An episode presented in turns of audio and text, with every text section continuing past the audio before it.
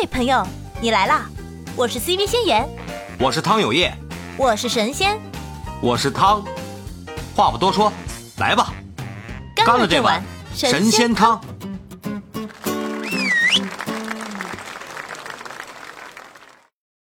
挺高兴啊，今天。哎呀，今天是个好日子，让我们来做一首打油诗，跟团游，自助游，你游我游，大家游。你这，你这也太打油了，我的天！脑子一片空白，你来对啊，你对下一句。什么跟团游、自助游？什么什么来的？刚才？哎呀，你真的是，这怎么打油诗都接不住呢？太让我失望了。我沉浸在沉浸在喜悦中。别流口水了，口水擦一擦啊！哎呀，我的天！让我们隆重欢迎我们的干了这碗神仙汤。不是，今天咱们两个是自嗨局吗？我的天，什么情况？都没人来的吗？没人来就没人来呗，没人来我们也可以嗨。嗯嗯，不是，我们为什么要说出来呢？等我们这集剪出来的时候，那个谁知道没人来呢？我们可以自己演，我们可以自己演啊。二麦的嘉宾，你觉得跟团游和自助游，嗯，你会怎么选呢？呃，我觉得吧，我还是选自助游 啊。真的吗？为什么选自助游呢？自助游，我觉得更加自由一点。怎么样？我演的不像吗？我不能一个人分饰两角吗？可以啊，我觉得挺好啊。嗯，那请一麦的嘉宾，别一麦，请请四麦的嘉宾。说一说你的不同的看法。我个人还是选择跟团游，跟团游省心呢，什么也不用考虑啊，上车睡觉，下车拍照，回家一问，哎，玩的挺好。好，我们请五麦的嘉宾来聊一聊。哎呦，我跟你说，这跟团游真的不行的啦！哎呦，这都没有的睡。五麦的嘉宾，五麦的嘉宾普通话不是很好啊。哎呦，扫黑呀，扫黑你！我们请六麦的嘉宾来来看，来来啊，举举手举了半天了啊，六麦的嘉宾，来，我把六麦嘉宾报上来啊。好嘞，哎，六麦嘉宾你可以说了。哎，六麦嘉宾请讲。哎，是是是是是我吗？哎，是是你是你，听得到听得到你说话啊。我嗯，请讲。我我我我觉得吧，我。哎，我你讲，我我选跟团游，啊，跟团，我累死了，我真的好想掐死六麦嘉宾，一一个六脉神剑过来，我天，六脉，叫你在六麦，叫你在六脉，这种感觉。哎呀，我今天你别说，我跟团游、自助游，我可是做了小笔记本的。哎，你你自己，哎，你平时出去玩，你是更喜欢跟团还是更喜欢自助？呃，也不是说我喜欢什么，我是这样啊，我第一次出国，哎呀，想想当时我是一个土包子，这么多年从来没有出过国，而且从来没有坐过飞机，那时候，从小我也是啊，啊，作为一个上海人，这是很不应该的啊，就是我第一次出国就是在刚结婚的时候去度蜜月，猫哥还是东航的，对，尤其猫哥还是航空公司做的，对啊。还是航空公司的，那就更不应该。他就一直嘲笑我说：“你连飞机都没有坐过什么？”我说：“真没有坐过。”然后后来呢，我们当时就是结婚嘛，结婚之后就说去哪儿度蜜月，就说那去日本吧。然后那时候是第一次出国，第一次坐飞机，然后就去的日本。当时肚子里已经有了诺言，我并不知道，所以也是挺复杂的一件事儿。那也就是说，诺言小小年纪就出过国是吗？对，当他还是一个蛤蜊的时候，他就出国了。零岁的时候，我的天，就去了趟日本，可以可以可以。日本，对对对，然后然后，因为我们不是结完婚就立刻去的，我们是十月份结的婚，我们是隔年的四月份，哎，四五月份才去的，四月份才去的日本，三四月份吧，好像。我那次春天是也是四月份，我印象里也是四月份去的。对，然后那次去呢，就是是跟团的，嗯，那次是跟团的，因为就是那个六九州吧，走的是那个九州，日本九州的那个那个团。哦。嗯，这不是日本分很多线嘛，很多条线的嘛，什么京都大阪线啊，什么九州线啊，什么，我就我们走就九州那个。然后当时跟团有哇，我的天，就是早上天天每天早上都是六点就要起床了，然后要赶赶场子一样，我觉得好累啊，就是从一个点到另外一个点都要坐大巴过去嘛，包括去富士山啊什么这些，就是让我感觉整个人就很累，再加上吃的东西也都是也都是啊，对对对对，团餐嘛，然后住的酒店也一般，反正那时候那时候还小，不懂，没有追求酒店的品牌啊什么，不懂的，然后然后就就感觉整个行程下来，要么在车上睡觉，要么下车拍个照，然后就快点走人了。就下车到那儿拍照，拍照以后买东西，买好东西就走人。然后买东西的时候拿起来一看，全部都是 Made in China，就不想买了，就嗯，几乎没有买什么东西。嗯，去了几天啊？第一次，去了一个星期有的吧，九州嘛，你想嘛，至少要六天的吧？嗯嗯，至少要六天。而且那时候呃特别特别那个，我们去的是东京、大阪、嗯、横滨，反正还有什么富士山那种地方，反正还有几个地方我忘了，我真不记得了。然后嗯、在大阪的时候，我还在那边疯狂购物，就就买的买了东西，拎着大包小包，还在那条什么呃什么斋新斋桥、嗯那条街上疯狂嗯疯狂的奔，你知道吧？拎着东西这样，因为要因为要赶上那个赶上那个旅游大巴，不然他们要走了，他就给你只给了你一个半小时还是两个小时的时间购物，他会限制你时间的嘛，就很不舒服，就很赶。我的天！然后那时候就觉得这孩子怎么这么老啊？怎么就没有掉？当时不知道自己怀孕了，嗯，然后然后还还去泡温泉，而且一天泡了好几次。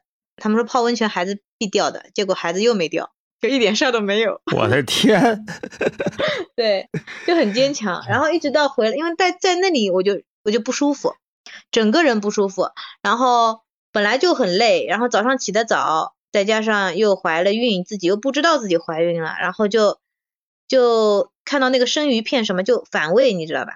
嗯我可喜欢吃日料的一个人，到了日本居然那次没有吃日料，而且看到拉面也不行，因为拉面不是挺油的嘛。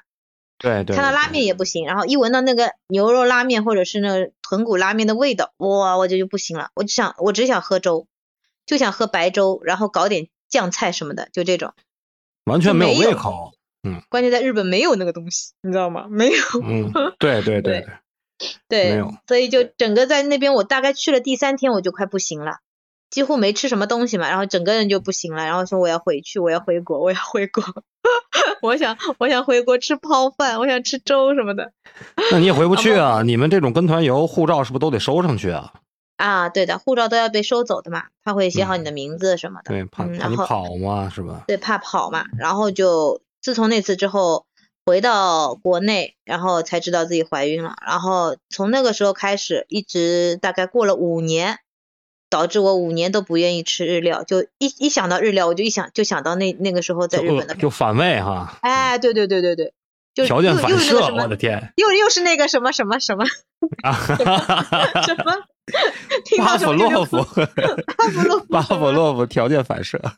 对对对，又是那个巴甫洛夫条件反射，嗯，嗯，所以就很难受嘛，当时就觉得，那你是后来呢？后来后来过了过了挺多年了，然后嗯，挺多年以后才慢慢慢慢的可以开始吃日料，然后才慢慢好的，嗯，现在是可以吃，但是我就没有以前那么喜欢吃了，以前是真的是最爱的料理就是日料。就最喜欢吃生鱼片这种东西了，现在就是也不会去想它，你要吃嘛也可以，就是这样。行啊，嗯，莫名其妙的给自己就省了钱了，也挺好。啊，现在喜欢吃海塞料。翁失马，焉知非福，呃，对的，对的，对的，对的。以前一直吃的，一个星期至少要吃一次，就到这个频率了。对，都是人民币啊。呃，人民币那时候不管的呀，那时候上班，因为他一顿日料自助的话，大概是便宜的话是一百六十八，便宜的那种，啊，然后贵一点的也就两百六十八，已经挺嗯贵了。到三百已经是封顶了，上海上海那个时候已经是最贵的那种了。现在去吃，前阵子我和以前同事去吃那家，以前三百的，现在是五百啊，五百九十八还是啊四百九十八和五百九十八两档，差别就在于一个牡丹虾，还不是什么北什么西班牙虾啊什么的那个生的虾，然后他们就一定说要吃最贵的那个，然后就吃了，那就已经很贵了，那吃不回来呀。吃不回来，吃不回来。我那个虾真的是那虾又大又壳又硬，吃三个就饱了，就吃嗯三个就饱了，对吃不吃不回来。嗯，你胃口又小，对你看我，就很亏。我我也吃不回来，我感觉我们这边二百多的那种我都吃不回来，吃不回来。为这东西他们他们去去采购的时候是没有这么没有咱们咱们自己去外面买那么贵的。对啊，他们这个买的便宜啊。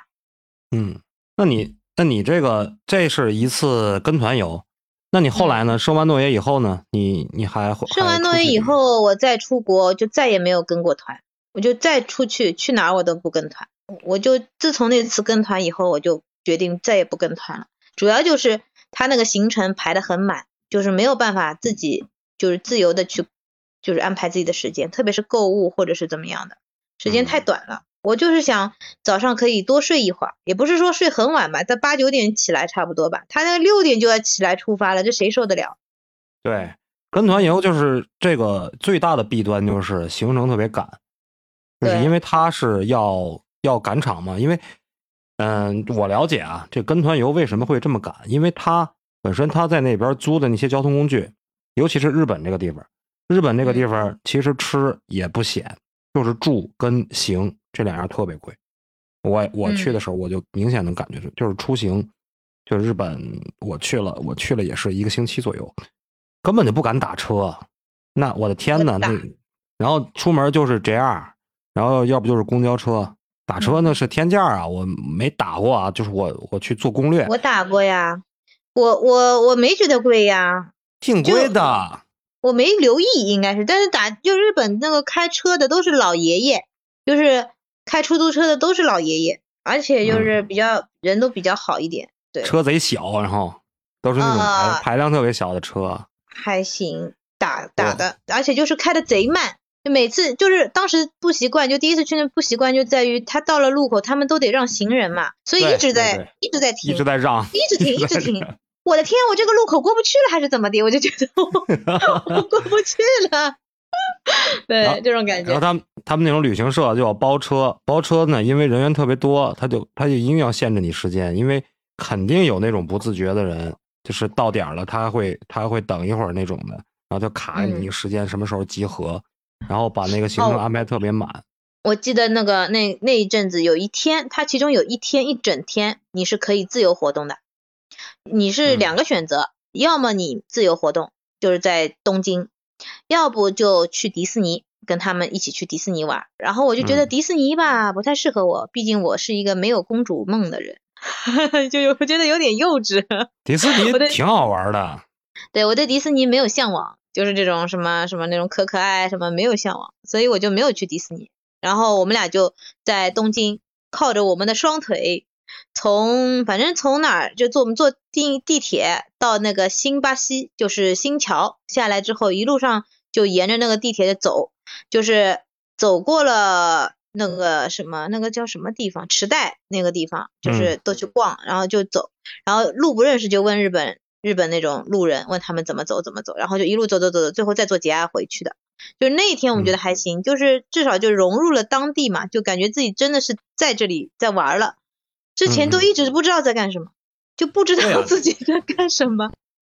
嗯，你跟团游，你就自己像个傀儡一样，人家怎么摆了你怎么试，然后到一个景点，导游还会给你介绍这个景点怎么怎么怎么样，怎么怎么怎么样，用那种高频率的输出去给你灌输当地的当地这个景点的一些知识。导游在那个大巴上，也就是开始叨叨叨叨叨叨叨叨叨叨叨叨叨，嗯，然后然后说一些风土人情，然后到了那边有些地方是就要你买东西嘛，都带到带你到那个要你买东西的那种店那边去。大巴上，我感觉推销的时候更多吧，拿出什么拿出罐茶叶来，或者是拿出个当地的什么土特产，然后就一直在那儿说啊。然后国内游会比较多一点，国内游是这样的。嗯然后我爸妈呢，他们就很喜欢旅游，他们那个国内游就也不是国内游，就是上海周边游，比如说去上海附近的那种什么苏州啊、无锡呀、杭州啊，就这种地方，嗯，嗯他们是当天来回的，但这种当天来回的很便宜，一个人好像是一百，还不是多少，反正很便宜。然后然后还送你东西，送什么东西呢？就送你，比如说说好的一百块钱一个人，然后今天我们去玩，然后到那边去，呃，可以你去的话就可以拿，比如说三十个鸡蛋，再加上多少个什么螃蟹，什么什么这种东西。嗯，为什么呀？那他我也不知道，他们赚什么呀？是么呀？他是不是对，我也强制购物我也我？也觉得，我也觉得很不可思议。然后我妈就一直去，因为我爸不是帮我一起带孩子嘛，所以他平时在家就没事儿干。然后他们小区里面就会组织这种活动，然后凑够人数，大家就一起去，一个大巴四十几个人这样去了。然后关键是有一点，就是大家说好的，到了那边什么都不能买，因为他们其实就是让你去买东西的。就带你到那边去一个指定地方，所以大家就统一口径，就是我们就是为了拿他鸡蛋去的，就 我的天呐！一群阿姨妈妈们就是互相互相搀扶着，就是掐着对方的脖子，啊不是掐着对方的手臂，就这种姐妹，我提醒你不要买之类的。然后他会带他们去听那种什么呃保健品什么讲座，但是这就其中一环嘛。那他们去玩还是去玩儿，什么我们反正进去。去肯定得去，因为这个团儿就是这个特色。然后到那边就不买，死死咬住不买，然后再回来拿鸡蛋，我笑死了。这就是一个薅羊毛和薅反薅的这么一个过程，对是吧？对，薅羊毛和反薅的过程，我妈是 最坚定的。但是她说她那个什么闺蜜，就有一次没忍住，买了大概两千块钱的药啊什么之类的，回来被他们狂骂，真的是当时拦都拦不住她。嗯，嗯，行，可以，可以，可以。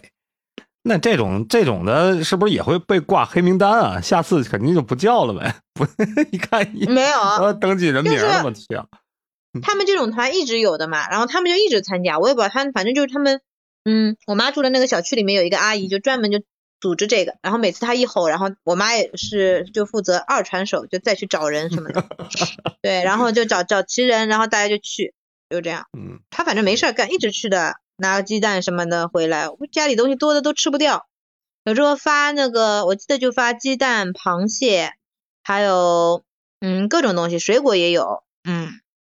还有发油、发米那种，嗯嗯，一百块，一百块钱你去旅游还送你东西，你只要忍住不买，嗯嗯，你看，我跟你这个想法，我跟你的遭遇是一样的啊。我也说度蜜月的时候，我们当时度蜜月的时候去的云南，嗯，就是前两天我不我不在直播间里也说过嘛，就是野象谷那次，嗯，就是就是凤姐凤姐在野象谷担惊害担惊害怕的一路的那次，我们嗯。当时是也是挺年轻的，然后当时也是选择的跟团游，跟团游就给我的感觉也是就是真的是特别累，呃，尤其是什么，尤其我印象特别深的时候，就是从大理从大理坐车到丽江，哎呀，坐了坐了四个小时吧，印象里是。要的要的要的，而且开的山路肯定是，对，都是山路，然后坐的我呀，我那个腰疼都，就是嗯。它中间有那种下车上厕所的那种那种时间，就感觉就感觉下车了以后那个腰都动不了了那种感觉啊，就就。嗯断了的一样，坐坐四个多小时，然后每天就像你说的，早上六点多，有时候五点多就得起。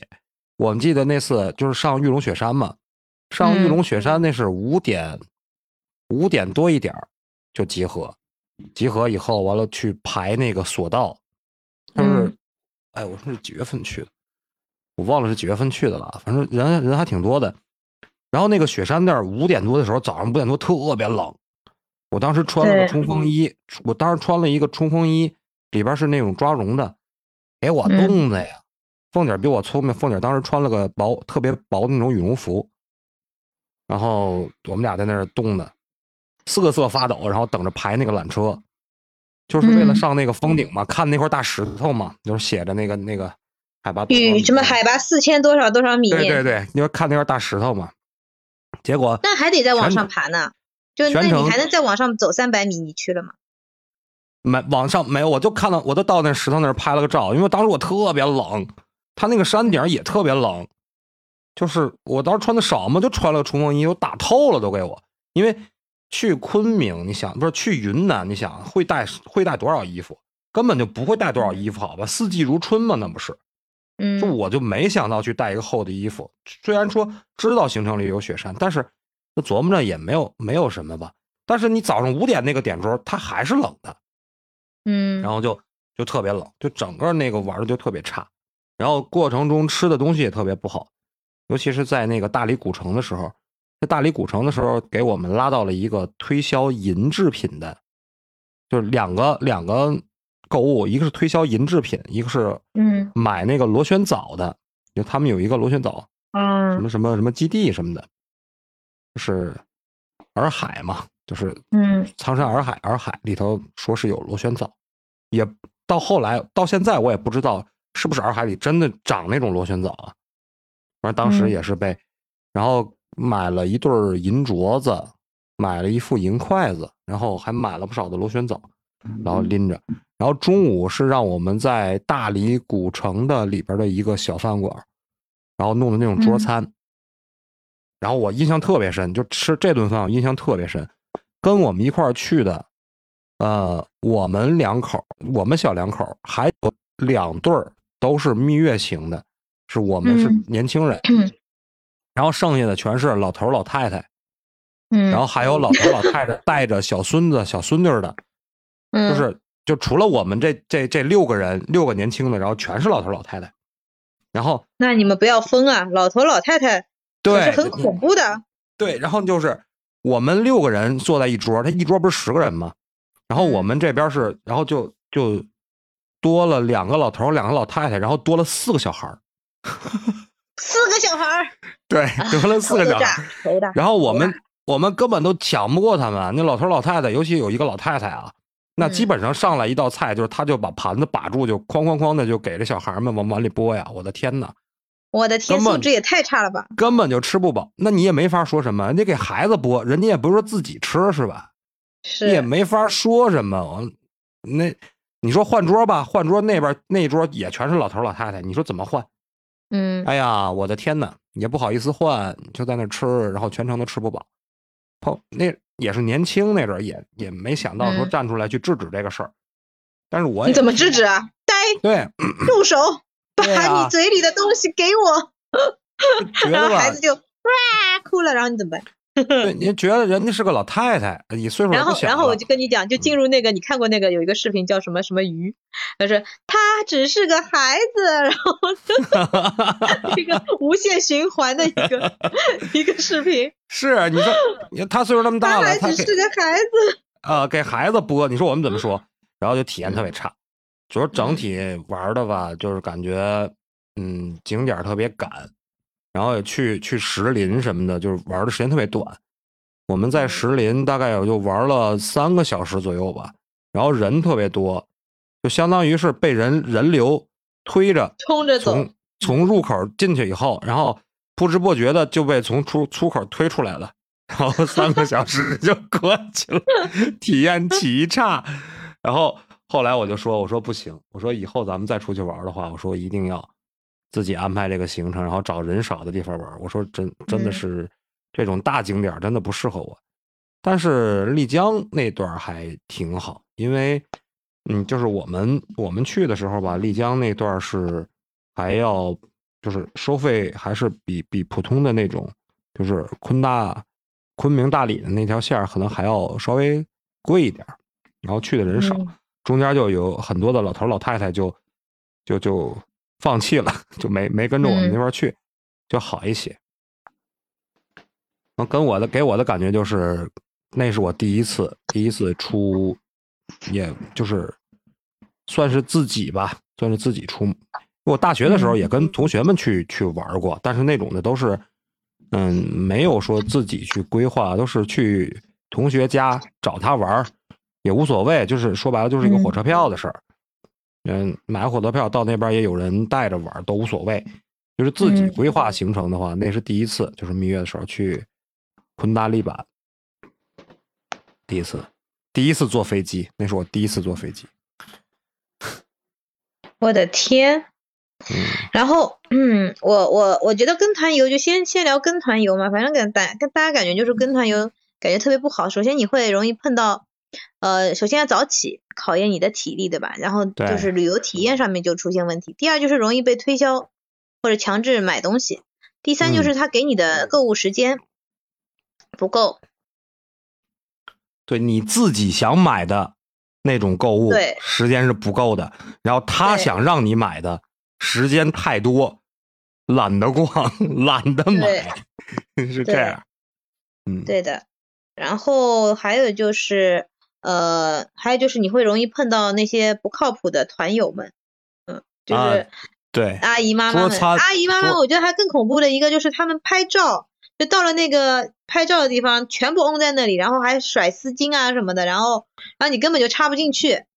就他拍完单人的拍双人，拍完双人拍三人，拍完三人拍自拍，拍完自拍他他还 还得叫过来两个老头儿，对，就永远没有底，没有结束，你知道吗？我我我去年去平潭就是的，我们去那个就是离台湾最近的那个地方，就是那个海峡对面就是台湾，离台湾六十八海里嘛。嗯那对那个地方就是有有一个有一个那个那个框框，然后我在那里排了好久，就没几个人，前面就是四个四六个阿姨吧，我排了至少有半个多小时，他们就能这样子不停的拍不停的拍，我都在旁边，我一开始站着，后来我坐着，最后我拿出了我的水杯，我开始喝起了茶，你知道吗？因为我我我出去都是随身带那个那个就是随手泡茶杯的嘛，就是那个保保暖保温杯嘛，我就开始喝起了茶。我想说，我看你们哎，我看你们什么时候能够好，结果他们还就是不好，我的天！哦，真的是，一个一个轮着排，受不了了。小驴，小驴驴来了，嗯，你好，小驴，今天我们俩 在闲聊呢。对，我们俩在这聊旅游的事儿啊。刚才一直在吐槽跟团游，对，跟团游，我最糟心的事儿就是伙食太差了。对哎，，伙食很就是刚，才也说到这儿了，嗯，而且就伙食差吧，还有人跟你抢，你知道吧鱼，你知道吗？十个人上半条鱼，那个鱼宽的就跟那带鱼一样。我说难怪你男朋友还是半条。还是半条，嗯，然后天天是脱不了白菜豆腐汤。我说这你们南方人信佛，我真信了，你们肯定都信佛。白菜豆腐汤干什么？我们我们南方人怎么了？我们南方人信佛啊，吃吃吃斋吃斋念佛嘛，我现在还记得是叫秋旅行社，啊，啊，那个旅行社是是走低价路线的，而且它就是嗯，反正飞机上也没有吃的，吃的饭也要也要付钱，然后那个行李行李还要就是托运要规定重量，嗯，超重就要付额外的付费。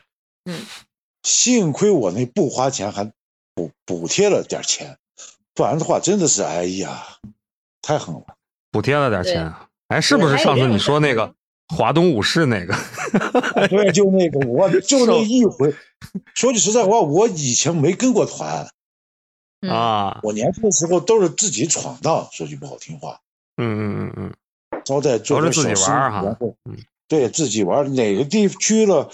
你看我在那个开封住了有一个多月，那个嗯在那个湖北荆门我待了有两个多月，嗯黄山待的时间长，待了有一年多。嗯，我的天，那你真的是玩了挺多地方。待过有大概不到一个月吧，二十多天。嗯啊，其实在徐州待过，在蚌埠待过，我的天呐，那这大半个中国都让你都让你转过来了。南京待过，那西安那有我个姑，你想那是我我我去参加我弟的婚礼，我就嗯住了六个多月，一个婚礼住六个多月，你也在那儿结了婚吗？我差点没回去，然后就是婚礼上看中伴娘了。没看中伴娘，就是还这个在西安经历了一经历了那个呃印尼那个大海啸那年。嗯。啊，啊，都都都，反正去的地方挺多了。你像包括哈尔滨啊、沈阳啊，那去的都是，反正都待的时间挺长的。唯独就那个华东五十年，小驴，你就说你那一年在家待了几天吧，在自己自己 故乡待了多久？回家旅了个游是吗？回过家吗？家里回过家。家里嗯积灰了吗后来我媳妇儿说：“你要这样的话，我就给孩子掐奶，我追你去。”那我就回来了。啊，啊？你是你是为什么？你家里有小有有老婆有孩子，你还不回去啊？啊，那个时候心还没有收回来嗯啊，还是有点没收回来，因为我从九七年、九七年吧，九七年就开始到处乱窜，九七年就是去的那个，开始去的那个天津，嗯然后就开始乱窜，就就把我给好像释放了，就憋疯了吧？可能前将近二十年，嗯，就把这个状态，我我还说过，就是我头一次吃那个自助餐就是天津吃的啊，啊，那你后来呢？后来就是带着孩子什么的去外边旅游的？没了没了，可能从两千零四年基本上就再没有动过了，就居家了，就不出去了哈，就反正也玩够了是吗？没玩够，我好多地方没去呢，没玩够，对可以可以可以昆明我没去过，啊，昆明挺好的。啊那个深圳我没去过，广州就是去，广州去过也是很不满意，东西倒是挺挺挺挺美味的，他就是去好像类似于那种传销的一样，给你弄了一个培训班，你知道吗？去了九天就给你选一个那个山庄里边儿，到市里面打车，那个时候就得花个三三百多五百多的那个，我的天哪，这是多远呢？这是，就是那谭老师来了，个嗯，哎，哎，谭老师今天不是开开局了吗？我看你你你刚才开局了，你没也没谭老师别开局了，来吧，跟我们一起吐槽跟团游吧。我不信谭老师没有跟团游过。嗯，其实跟团也有好处啊，跟团游，首先来说省心，对吧？人家行程都给你规划好了，你就嗯你就跟团游特别适合那种什么人呢？特别适合那种什么都嫌麻烦的那种人。我嗯就是哎，你让我怎么着我就怎么着，反正我就也不想去想。但是不是你嫌麻烦？那跟团游他六点就让你起床，五点就让你起床，你你不还是麻烦？是不是？那是累啊，那累跟麻烦一样。就有的人他就懒得规划，你看我就愿意去自己去规划，拿个本儿拿个笔，咔咔在那儿把行程，哎，从这个出行的这个，呃，交通工具，然后到酒店，到这个当地的这个温度，穿什么样的衣服就着装，然后需要拿什么样的东西，包括什么风油精啊，什么毯子呀，什么包括什么马桶垫儿什么的这些东西，啊，卫生纸啊，乱七八糟的我都得规划呀。规划好了以后，然后把这些东西行程、景点儿，哪个景点到哪个景点怎么怎么走，采用什么样的交通工具，当地有什么样特色的吃的，距离近不近，这些东西都得考虑啊。你自助游就是这样嘛，你跟团游就不用考虑了。但其实实现在可以就是半跟团半自助。就我爸他们经常出去玩，他他们就是那种到一个地方到那再说吧，他们经常就是这样，到那住嗯下来之后开始手机打开了啊，他那个某城上面就开始划了。看看嗯附近有没有什么团，然后有的话，哎，选一选，然后就联系，联系就到酒店或者住的地方去接他们了。他们就这种半跟团，对半自助嘛，就是因为什么？咱们还是说这个跟团游的优势啊，就有嗯其中一个就是你他订这种车票、机票还有酒店，它是有优势的，尤其是酒店，可能车票跟机票还好，尤其是高铁，价格都是比较透明的。但是有时候他们能买到那种就是给旅行社发的那种机票，那个价格还是挺优惠的。然后酒店，酒店他们都是有折扣的，而且他们会有他们内部的那种积分儿可以兑房间的，就是你可以，嗯，包到这个团里的话，你这个酒店会省很多。就是同样水平的酒店，你自己去找，要比在他们旅行社那边订要贵。那然后就。景点的门票，景点的门票他们也是有那种团购的折扣的，也就是嗯对于旅行社有单独的那种通道。你这景点景点的门票，他们他们给你这个门票都已经是便宜了，他们还有赚头呢，就是这么一个状态。然后就是团餐，团餐咱们说，刚才小刘也说了，团餐基本上吃的不好，但是但是最起码他们还可以给你找一个吃饭的地方，就不用你自己去那不能这么低要求，不能不能。啊，就说这意思啊，就是说不能，不能，我出来我也是我出来玩我也是接受不出来玩，我这么累，我这么累，你还不给我吃饱，我睡不还有就饱，我睡不好，还有就是吃不饱。景点跟景点之间的交通，这个东西它也给你解决了很大的问题。就是你不用自己去找车，他有个大巴车带着你。你知道最致命的一个好好地方是什么吗？就他可以给你存着行李，这个好处太致命了。这个事儿我跟你说啊，我嗯我是深有体会，特别特别的有用处。所以为了行李这个问题，我后来就踏上了自驾游的路。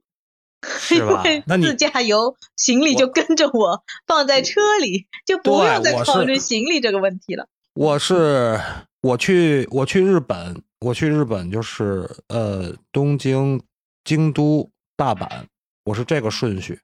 然后是我是东进阪出，东京进，然后从大阪从大阪回的，东进阪出，然后中间去了京都，然后就玩了这三个地方嘛，玩了七天。我就是那种半自助，就是我是让让那个旅行社帮我订的酒店和机票，嗯然后我过程中都是我自己玩，包括吃啊，包括这个行程都是自己。我就特别郁闷，就是这个中过程中这个行李的问题。嗯然后，呃，就是说你玩的时候，他这酒店不都是当天你你头天入住了以后，你第二天不得退吗？退完了以后，你再赶往下一个地方的时候，你都要自己去嘛。就是有 JR 坐 JR，、然后我印象里特别深的就是从啊、东京到大阪的，哎，不是东从京都，从京都到大阪，当时坐的新干线对啊，新干线 啊，新干线贼贵，我的天，一张票一千多。没注意，我只我当时还在新干线上面拍视频，就我我正好在那个驾驶员的后面，我觉得这这嗯好好玩。他那个我在后面就拍他，还在那新干线上可以新干线上可以抽烟，你知道吗？我还在新干线上抽了根烟呢。我的没留，意，我就觉得好挤，嗯，人太多了，往大阪那个方向人是巨多无比，高铁上可以抽烟，我的天！哎呀，我对特别刺激。然后我在上面抽了一根儿，我说不行，我说我跟凤姐说，我说那那个那阵儿还还没没戒烟呢。然后我跟凤姐说，我说不行，我说我得体验体验，我说这个没在国内的高铁上抽过烟，我得到高低我要看看高铁上抽烟什么感觉。哎呀，然后就一直拖着行李，拖着行李啊，就特别特别郁闷。就是你在嗯玩的这个过程中，你一定要规划好。如果说你的景点之间，包括我去年去那个什么，是我也是半自助，就是订了订了酒店以后，呃，嗯自己自己车票，然后去订酒店和民宿嘛，就是让他们旅行社帮我嗯订的。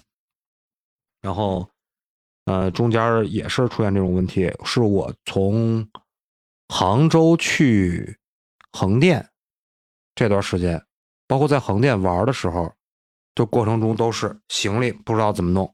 我在横店玩了两天，第二天的时候，第二天一个白天，我们是到下午的以后，下午的时候才会有一个返程车过来接我们。然后就那天就是退了酒店以后，我们拿着行李在横店里玩了一天，就是那种状态，就跟团游就是有这其实种就是。嗯其实现在行李很多那种就是呃车站都可以寄存的，嗯，那倒是，但是对，你一是你得看你有多少行李，二就是你看你是不是还在这个地方取行李。你有的时候嗯你你玩完了以后，你奔下一个景点走了，你过程中你就一直要拿这个行李，就是它很多那种寄存的，它是一次性的，要不然你还得回来再取。嗯嗯，这个跟团游是一个非常大的一个好处。那跟团游不好的地方呢，就是一就是累，二是吃的差。累，所谓的累，一个是景点切换比较频繁，导致过程中的这个路程非常的累，对啊，非常的时间都花在。路上了，嗯，基本上你出出去玩这一圈，有一半的时间大体都得浪费在这个路上，尤其上睡觉是那种对，对对，就那种状态，上车睡觉，下那个下车拍照，然后一问什么也不知道那种状态。这是一一是景点切换太频繁累，二就是吃的实在是差，因为基本上都是桌餐，桌餐他们降低成本嘛，吃的又又难吃，又难吃呢，人还多，然后呢，互相之间呢还得抢那一桌子菜，吃的就特别不好。呃，然后还有一个不好的地方就是，基本上都是多多少少会引导你消费的。咱们说你可能报那种品质团，他可能不会强制你，但是多多少少也会引导你消费，因为这个是也是他们一个收入嘛。江湖路远，这时间快，就此别过。该下播了，山高水长，那接着造，后会有期。咱明天聊。喜欢就点订阅，也可关注主播哦。到我们的直播间和我们互动连麦，你的声音很可能会出现在我们的下一集。